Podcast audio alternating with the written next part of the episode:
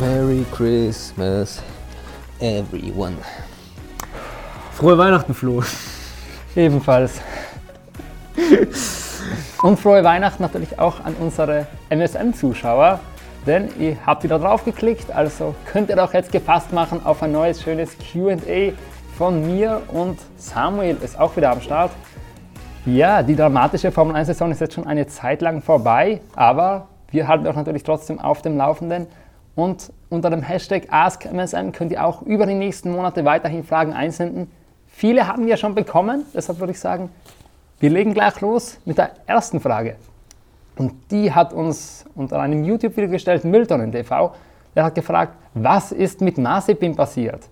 Dass er in der 2021er Saison so schlecht war, da er ja zuvor in der Formel 2 mit Mick zusammen um den Titel gekämpft hat und generell echt gut dabei war. Natürlich hat er Druck und die F2 ist anders, aber trotzdem darf er nicht mehr als circa eine Sekunde langsamer sein als Mick. Samuel, was sagst du dazu? Ja, äh, dass, er dass, er nicht eine Sekunde langsamer äh, sein darf als Mick ist eigentlich relativ klar. Man muss wissen, er ist natürlich mit viel Kritik auch in die Saison gegangen. Da war dieser Skandal, äh, auf den ich jetzt nicht näher eingehen möchte, aber ähm, Klar, also in der Formel, Formel 2 hat nicht einen guten Job gemacht, das muss man, muss man schon sagen. Paydriver am Ende des Tages hin oder her. Ja, äh, der, der, war solide in der Formel 2, das muss man schon sagen. Und der kommt natürlich äh, dann mit diesem Skandal im Rücken in die Formel 1, weil es natürlich, äh, oder das, das lastet natürlich auf einen, vor allem auf so einen jungen Fahrer am Ende des Tages. Und das hast du auch schon gemerkt. Also dann, dann ging es in Bahrain los. Dann das Erste, was er macht, äh, ist sein Auto in die Wand hauen. Nach Kurve 3, glaube ich, in Bahrain in der ersten Runde war auch ungünstig. Ja, ich meine, Dinge, Fehler können passieren, ja, aber es war trotzdem ungünstig, weil das hat natürlich den Druck nicht kleiner gemacht. Und da hast doch relativ schnell gemerkt, dass das dem ziemlich auf dem lastet. Ja, in Imola dann wieder fast gecrashed, hat sich dann eigentlich zusammengerissen, aber der Rückstand bis zum Ende hin, das muss man ganz klar sagen, eine Sekunde. Ist schon relativ viel, ja. Ja, ich muss jetzt zur Ehrenrettung von Mazepin kurz eingreifen. Eine Sekunde war es jetzt nicht ganz, es waren 8, 9 Zehntel im Durchschnitt, 9 Zehntel im Qualifying jeweils. Ist jetzt ein bisschen weniger als eine Sekunde, aber ich glaube, es läuft auf dasselbe hinaus. Er ist noch immer zu langsam für die Formel 1. Wir hatten ja auch die Story mit dem alten Chassis, das offenbar ein bisschen schwerer war als jenes von Mick Schumacher. Und das soll ihm eine Kleinigkeit gekostet haben. Da hat er sich mal drüber aufgeregt, aber auch nachdem das Chassis gewechselt wurde, ja, lief es nicht viel besser. Die Frage ist, wie viel hat das Chassis am Ende tatsächlich bewirkt? Gute Frage. Also Teamchef Günter Steiner sagt ja, dass er nicht glaubt, dass es daran liegt, ja, und das sind jetzt, es ist schon Gewicht, Gewicht spielt in der Formel 1 immer eine Rolle, aber viel ist es nicht. Ähm, ja. Da kommt natürlich was dazu. Und er sagt, er hat sich einfach nicht wohlgefühlt in diesem Cockpit. Ja. Der ist von Anfang an, von der, er ist, glaube ich, ins Chassis gestiegen von Romain Grosjean, wenn ich mich nicht täusche. Und äh, hat quasi das, das, das, das, das Alte bekommen, das Schlechtere, sagt er zumindest. Ähm, das hat er bekommen. Ich meine, das schwerer war, ist ja klar, aber ich meine, ich finde halt, man hat ja auch irgendwann getauscht und da wurde es nicht so bemerkenswert besser bei Mazepin. Mhm. Also es stimmt schon, er war schon nicht so stark dabei. Es ist nur die Frage, wenn wir sagen, Formel 2, so viel hat er da jetzt eigentlich auch nicht gerissen. Also ich habe mir das vorhin nochmal angeschaut, auf die Frage wirklich mit um, gegen Mick um den Titel gekämpft. Ich weiß nicht, ob er das tatsächlich hat, denn 51 Punkte Rückstand und dann Tabellenplatz 5 in so einer engen Serie wie der Formel 2 ist das nicht unbedingt jetzt die oberste Spitze. Das wäre jetzt nicht so, dass Aber das am Ende ein Duell zwischen es war jetzt, gewesen Es war jetzt kein hier irgendwie irgendwo am Ende des Feldes rumfahren oder totales Versagen, ja, sondern der hat schon einen guten Job gemacht, das muss man so sagen. Also das muss man sagen. Und äh, dass er jetzt in der Formel 1 so hinterhergeht, okay, das Auto ist schwach, das muss man auch sagen. Der, der, der Haas ist kein gutes Auto, teamintern trotzdem ja. eine Sekunde oder acht Zehntel, das ist schon relativ viel. Also, das ist wirklich zu viel fast schon. Ja gut, man muss ihm die Zeit geben am Ende der Saison. Ist klar zu viel, ja. Ja, jetzt ist er noch aus, das letzte Rennen hat er nicht gefahren aufgrund, oder ist er nicht gefahren aufgrund einer äh, Corona-Infektion und äh, ich weiß nicht, ob, der, ob er der, die Saison jetzt auch auf einer Höhe beendet, dadurch eher nicht. Also es, warten wir mal ab, was nächstes Jahr kommt, auch wie gut Haas sein wird. Aber äh, am Ende des Tages äh, ja, war es am Ende doch zu viel. Ja, er Schumacher. hat definitiv noch Steigerungspotenzial, was man ja auch von Schumacher behaupten kann, vor allem was die Konstanz angeht. Aber ich denke, Mazepin, da muss schon noch mehr kommen. Und jetzt, wenn wir schon die Formel 2 angesprochen haben, wurde da jetzt auch nur Fünfter. Ich meine, wenn ich dir jetzt sage, die fünf Platzierten der Formel 2-Saison, das war kaum in den letzten Jahren mal jemand, der tatsächlich dann aufgestiegen ist und selten auch jemand, der sich verdient hätte. Also Mazepin mhm. ist da echt die Ausnahme. Und ich weiß nicht, ob ich ein fünfter Platz in der Formel 2 unbedingt dafür qualifiziert, dann zu größeren Herausforderungen zu gehen. Aber wir werden sehen, wie sich das entwickelt mit Mazepin. Vielleicht ist Mazepin ja auch ein bisschen unterschätzt. Mhm. Und diese Frage, ob er unterschätzt ist, die werden wir auch hier jetzt frecherweise nicht beantworten. Die könnt ihr aber nachlesen. In unserem neuen Magazin haben sich nämlich Flo, also der andere Flo, Flo Becker und Jonas angeschaut, welche Fahrer im Feld ein bisschen unter- und überschätzt sind und das ein bisschen herausgearbeitet.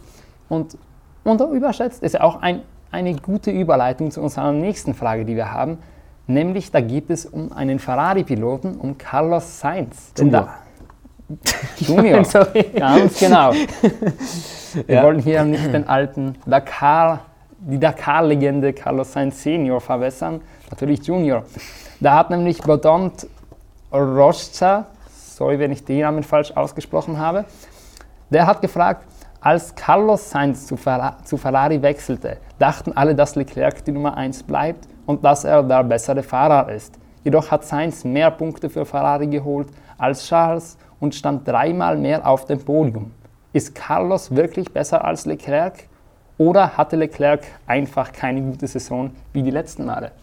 Ähm, ja, am Ende des Tages ist es nur der siebte Platz gewesen in der Fahrerwertung von Charles Leclerc. Dass Charles Leclerc ein Riesen, Riesenfahrer ist oder ein Riesentalent ist, das hat er gezeigt. Er hat zwei Rennen gewonnen in der Formel 1, äh, hat Sebastian Vettel alt aussehen lassen, also, äh, bei Ferrari noch. Er ist ein Riesentalent und das Carlos Sainz, das muss man auch dazu sagen, ja, dass der so einschlägt. Ja. Der wechselt das Team, kommt zum Ferrari und schlägt so ein, das hätte ich auch nicht gedacht. Weil davor war natürlich immer Diskussion, neben Lando Norris hat er ja gut ausgesehen. Der fragt sich, okay gut, wie, ist, wie gut ist denn der Lando Norris jetzt eigentlich?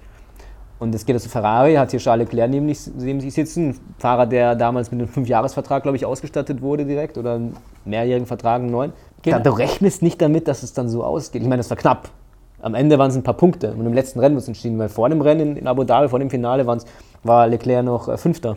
Vor ja. Norris und äh, Sainz. Ja. Aber dass, dass Sainz jetzt vorne ist, ist jetzt kein Zufall, muss ich auch sagen. Das ist aber echt. Ja, es ist kein Zufall, aber man muss schon dazu sagen, fairerweise, Leclerc hatte einiges am Pech in diesem mhm. Jahr. Ich meine, Paul in Monaco und dann, ja, okay, er hat selbst das Auto in die Wand gehaut, aber er hatte dann auch selbst eben diesen Defekt dann äh, Ungarn wurde auch rausgenommen und Sainz war am Ende des Tages halt da, wenn er mal ein Podium abstauben konnte. Wo ist er auf dem Podium gestanden? Jetzt Abu Dhabi, wo eigentlich ein Perez locker das Podium geholt hätte und dann Red Bull nochmal rotiert hat. Dann Ungarn war auch auf dem Podium. Also er war dann schon in, dem, in den richtigen Momenten gerade stark. Und genau, ein Leclerc hatte das Glück halt nicht in diesem Jahr. Er hatte nur Silverstone und da ging ihm die Ferrari-Power ein bisschen zu früh aus. Mhm. Oder zwei Runden zum Vorschluss von Hamilton überholt und vor allem, ich meine, was wir auch immer gerne anschauen, sind die Qualifying-Duelle. Und wenn wir uns die anschauen, dann war Leclerc schon doch noch deutlich besser. Aber ich muss allgemein sagen, Sainz war jetzt vielleicht mit Ausnahme seiner Renault-Saison, die hat ihm geschadet, aber sonst immer so ein Unterschätzter, der gute Leistungen abgeliefert mhm. hat, aber eben auch an der Seite von guten Fahrern, da vieles nicht so aufhört. Gegen einen jungen Verstappen bei Toro Rosso nicht schlecht ausgesehen, aber damals wusste noch keiner, was für ein Talent Verstappen ist. Dasselbe kann man eigentlich auch behaupten bei Norris, da, weiß auch, da hat er auch noch keinen anderen Teamkollegen mhm. zuvor. Und ich glaube, inzwischen ist schon klar, Sainz, der kann schon was und ist mehr als nur ein Nummer 2 Fahrer bei Ferrari. Die Frage ist, ob er die Rolle ausspielen darf, denn wie gesagt, Leclerc ist doch noch im Qualifying allem das bisschen besser und wenn es darauf ankommt, ist das dann vielleicht auch der Fahrer, auf den das Team setzen wird. Ja, äh, das stimmt schon. Also Leclercs Qualifying-Stärke ist extrem. Das haben wir auch die letzten Jahre beobachten können. Da Teilweise mit dem Gurken-Ferrari, wenn ich, wenn ich das sagen darf, letztes Jahr. Ähm, ist er da teilweise auf P4 gefahren und sowas, hat dieses Jahr zwei Poles gehabt in, in, in, in Monaco und in Baku, also riesig. Ich muss trotzdem sagen, wenn du es kritisierst an Seins, dass er Abstauber teilweise hatte, ja, mit dem, mit dem Podium in Abu Dhabi, dann finde ich das ein bisschen, ich weiß nicht, weil am Ende des Tages ist es eine Stärke, ja, da zu sein, wenn es was zu holen gibt. Das haben wir bei Paris die letzten Jahre gesehen und das haben wir bei, vielleicht auch bei, bei, bei Sainz dieses Jahr gesehen, aber der Leclerc hat sein Auto auch ab und zu die, in die Wand gehauen, wo du denkst, Das muss nicht sein, ja. Das stimmt, ja. Und ich meine, der Sainz auch, ja. Das muss man ja auch aber das sagen. Sainz hat meistens nur, in dieser Saison zumindest, meistens nur im Training und so weiter Das gemacht. dritte Training ist dann auch nicht so optimal trotzdem. Wenn du dann crashst, das wird dann schon kritisch, aber es ist sich immer ausgegangen. Also, ähm, okay, gut, ist er da in Saudi-Arabien, weiß ich, ist er auch kollidiert, dann ist er ausgeschieden. Am Ende des Tages hat er am Rennen trotzdem Punkte geholt, glaube ich. Ja. Und für mich Sainz äh, überragend gewesen dieses Jahr. Ja. Also das muss man ganz klar sagen. Und Ferrari, so, Entschuldigung, so überragend, ähm, dass Ferrari jetzt sogar über ein, äh, eine Vertragsverlängerung schon nachdenkt. Der hat ja, äh, als es für Ferrari gewechselt ist, einen, äh, einen Zweijahresvertrag bekommen. Und jetzt gibt es wohl laut Binotto zumindest, also laut Teamchef Binotto, eine Gespräche, also Gespräche im Winter und äh, wo auch über die Zukunft gesprochen wird. Also da kann man gespannt sein, was da noch rauskommt. Aber glaubst du, dass Sainz am Ende des Tages dann auch effektiv um einen Titel mitfahren kann und darf bei Ferrari? Die Frage ist, kann Ferrari den Ende- Titel mitfahren? Ja, die, die, Fra die Frage vielleicht beantworten wir ja ein anderes Mal. Aber wenn, ich, wenn wir jetzt mal davon ausgehen, dass Ferrari vorn dabei wäre und um den Titel fahren kann, glaubst du dann nicht doch, dass Leclerc der ist, der die paar Zehntel schneller ist und die Siege einfährt und Sainz dann doch nur die zweite Kraft im Team ist? Das ist eine gute Frage. Äh, ich glaube, dass wenn es dann wirklich nochmal um wirklich was geht, dieses Jahr P3 in der Konstrukteurswertung, okay, gut, das ist was anderes, als wenn du den Titel fährst. Ich glaube, dass wenn Leclerc, also wenn es dann um den Titel geht, dann ist es natürlich noch eine ganz andere äh, mentale Angelegenheit. Und ich glaube auch, dass Leclerc dann wieder äh, doch dann die, den Hauch vorne ist. Von Ja. Sainz muss ich, muss ich schon sagen am Ende des Tages. Aber ich bleibe dabei, dieses Jahr von Sainz absolut überragend. Ich ziehe den Hut. Er war definitiv der, oder, ja, der beste Umsteiger in diesem Jahr, zumindest in der ersten Saisonhälfte. In der zweiten können wir da natürlich diskutieren, ob das nicht doch ein anderer war. Die Rede ist nämlich von Sergio Perez und von dem handelt unsere nächste Frage. Da hat nämlich auf Facebook hat Moto uns gef gefragt, Perez war in einigen Rennen stark, war, war es insgesamt jedoch nicht zu wenig? Andersrum, ist Max Verstappen so derart stark, dass er jeden Mate so bügelt, wie er es bisher mit allen gemacht hat, außer mit Ricciardo in der ersten Saison? Perez, äh, gute Frage. Ähm, schwieriges Thema. Äh, klar, Red Bull letztes Jahr, in den letzten drei Jahren drei verschiedene Fahrer gehabt. Äh, dieses Jahr Perez, davor Albon, davor Gasly oder Gasly. Ähm, beide haben so nicht so das erfüllt, was Red Bull sich erwartet hat. Jetzt hat man mit Perez jemanden rein ins Team geholt, der sehr erfahren ist, der ähm, ein, Rennsieger ist. Ja, hat er 2020 seinen ersten Sieg geholt in der Formel 1. Jetzt dieses Jahr nochmal mit Red Bull, das darf man nicht vergessen. Ist vielleicht untergegangen unter den ganzen Titelkampf. Hat äh, in Baku ein Rennen gewonnen. Und am Ende des Tages, es ging so ein bisschen hin und her. Du hast so gesehen, so seine Formkurve, die, die, die, die hat geschwankt, sage ich einmal. Ja. Äh, mal was besser, mal was schlechter. Mal war Red Bull, ich meine, in der Konstrukteurswertung bis vor drei, vier Rennen waren die ja noch ganz nah dran an, an, an Mercedes. Und äh, die haben ja Bottas, darf man nicht vergessen, der war ja auch, oder hat jetzt fünf Jahre, glaube ich, für Mercedes, seit 2017 auf jeden Fall ist er für Mercedes gefahren. Äh, das war ein starkes Paket, was auf jeden Fall Mercedes auf äh, Teamsicht hatte.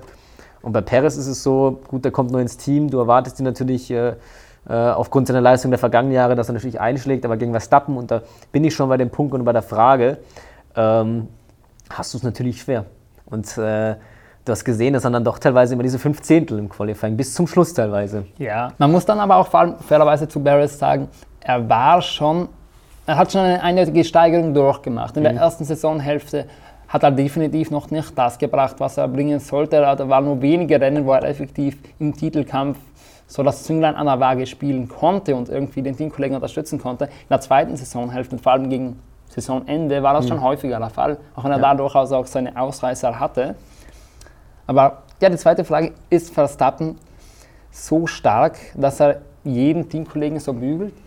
Ich meine, ist natürlich immer die Frage, wer sind die Teamkollegen? Bisher hatte Verstappen eben außer Ricciardo, und da wurde ja in der Frage angesprochen, Ein paar gehabt, außer Ricciardo ja. eigentlich immer nur jüngere Teamkollegen, unerfahrene und jetzt keine, die von, von denen man aus, davon ausging, dass sie äh, sieg- oder titelfähig sind. Ricciardo ist da die Ausnahme und Ricciardo, muss man sagen, hat auch gut mitgehalten mit Verstappen. Im ersten Jahr war er eigentlich stärker, im zweiten Jahr dann kam Verstappen so langsam schon schneller da vor den Ricciardo und da hat ihn da schon im Griff gehabt, aber es war halt viel enger.